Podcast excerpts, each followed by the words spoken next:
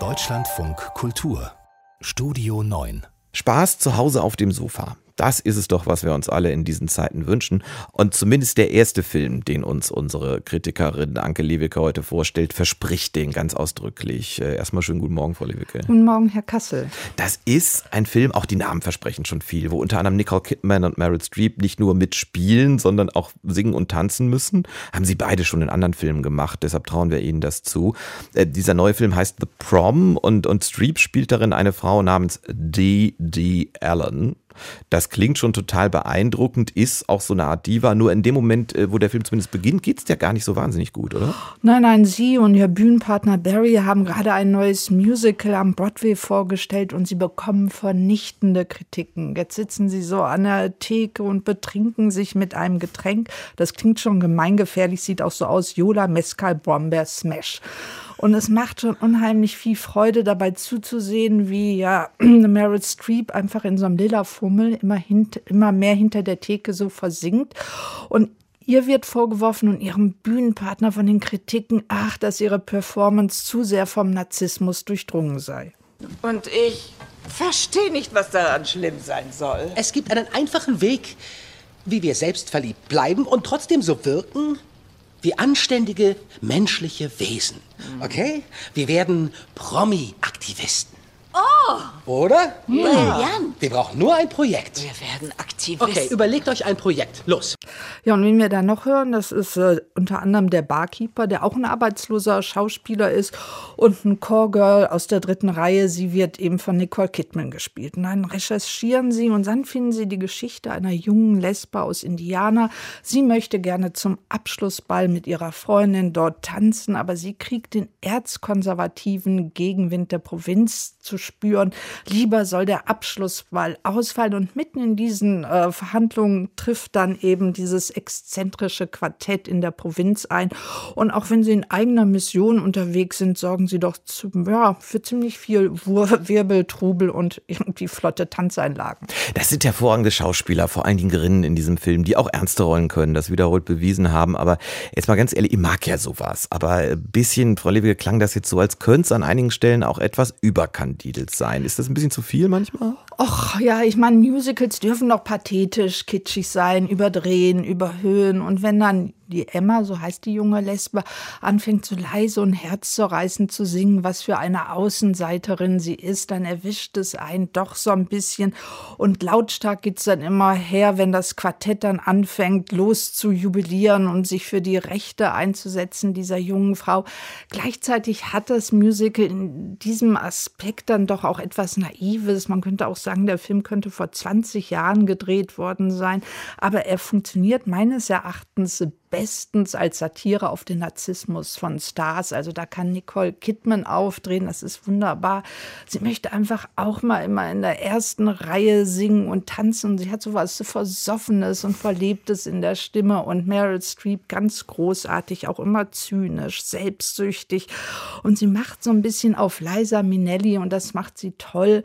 Ja, also da schaut man einfach gerne bei zu und da finde ich den Film, da darf so ein Musical dann auch abdrehen, dann darf es richtig knall bunt, fröhlich, grell und schrill sein. Bevor ich jetzt hier als Spaßbremse gelte, gebe ich mal öffentlich zu, dass ich mich sehr gegen die Mamma Mia, also diese beiden ABBA-Filme, gewehrt habe.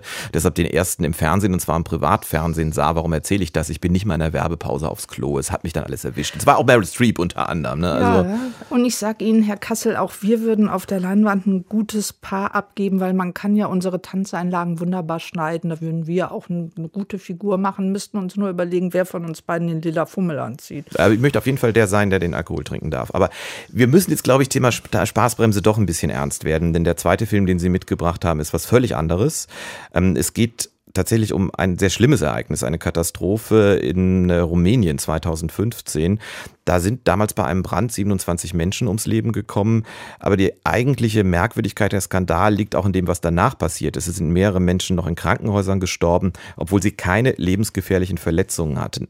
Dieser Sache geht ein, ein Film, den man in der ARD-Mediathek finden kann, nach Kollektiv. Und das Erstaunliche ist aber, dass der Skandal überhaupt aufgedeckt wurde, liegt an einer Sportzeitung.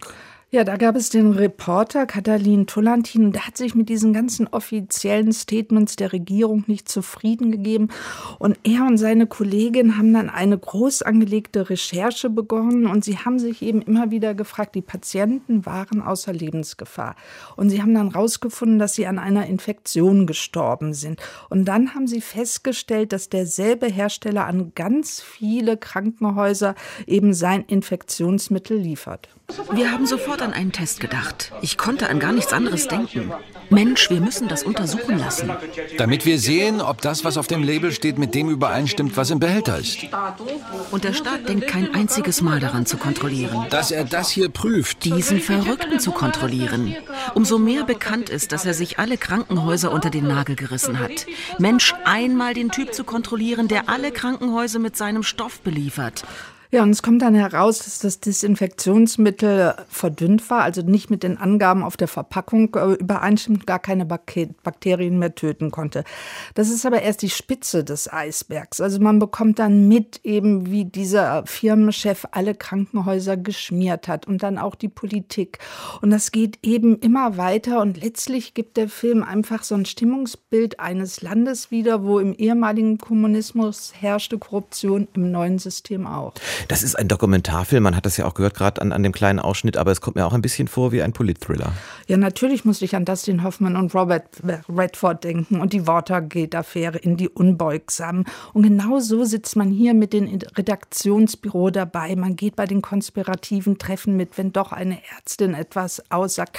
Also das wird alles in quasi Echtzeit gefilmt und das ist auch eine unheimliche Leistung von dem Regisseur Alexander Nau gewesen, das dann alles so für die Leistung Leinwand aufzubereiten. Und er ist ja auch äh, heute Abend für den Europäischen Filmpreis nominiert und Rumänien checkt diesen Film äh, auch in das Oscar-Rennen, nicht nur wegen des Themas, sondern weil man wirklich hier bei diesem Film investigativen Journalismus live bei der Arbeit zu sehen kann. Anke Lewicke über Kollektiv, das ist der Film, über den wir gerade gesprochen haben, der ist zu finden in der ARD Mediathek, völlig kostenlos. The Prom der Musical-Spielfilm mit Meryl Streep, Nicole Kidman und äh, einem geplanten Remake mit Anke und mir in lila Kostüm und einem Glas in der Hand. Aber das Original ist bei Netflix zu sehen. Äh, man kann also auf dem Sofa Spaß haben oder Journalisten bei der Arbeit zusehen. Und wenn Sie auf dem Sofa hocken und das WLAN gerade so gut läuft, dann können Sie auch ins Internet gehen. Unter deutschlandfunkkultur.de und in der DLF Audiothek finden Sie natürlich auch weitere Tipps zum Vergnügen auf dem Sofa, egal ob mit Bewegtbild, nur Ton oder auch irgendwas anderem.